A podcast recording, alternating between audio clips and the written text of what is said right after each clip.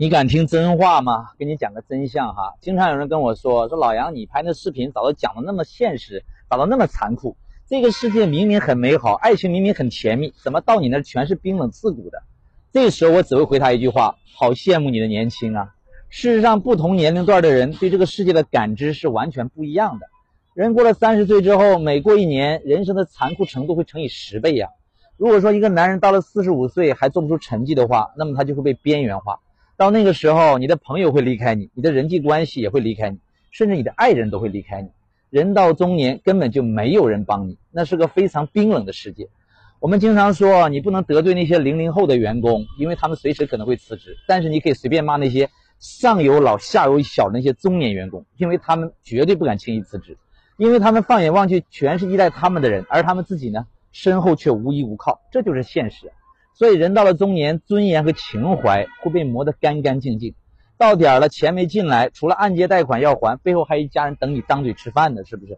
谈啥尊严？经常有些鸡汤说什么啊？你要放下烦恼啊！你要看开一点，这不就站着说话不腰疼吗？我是想看开一点，我孩子看得开吗？我老婆看得开吗？我爸我妈看得开吗？人年轻的时候是能看得开呀，因为就你自己，对吧？就你一艘船，船上就你一人，沉了也没事但到了中年不一样啊，船上还一帮乘客呢，所以中年最大的残酷就在于他不只是为自己负责，周围的一切都在逼着他不得不现实。如果你现在还年轻，一定要早点为你三十岁后即将到来的残酷现实做好充足的准备，把所有的时间精力都用在提升自己能力的那些事儿上去，即使打工也要做有挑战性的工作，这样才能把自己的能力逼出来呀！不要年纪轻轻就什么急急着去结婚生子，对吧？钱确实买不到爱情，但是呢，你月收入三千块和你月收入三万块，你碰到的爱情那是绝对不一样的。你的收入会决定了你的择偶标准。人越在没钱时，就越容易将就。明明想吃个烤鱼，却到街对面去买了个肉夹馍；明明想吃哈根达斯，却忍了忍，最后买了个老冰棍。在你不优秀之前，你是不可能找到优秀的伴侣的。第二个，如果说你现在已经过了三十五岁还一无所成，怎么办？不要过度的焦虑，战胜中年危机的重点是你要告别老化心态。心态的老化比年龄老化更可怕。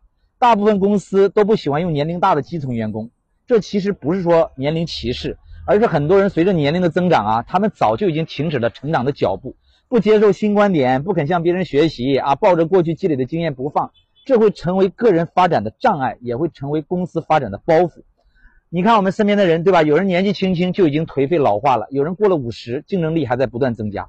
其实说到底，真正可怕的就不是你年龄的增长，而真正可怕的是你对新鲜事物不再抱有好奇和兴趣，只一头扎在自我的世界里面，然后无视社会的变迁和改变，这才是最大的中年危机。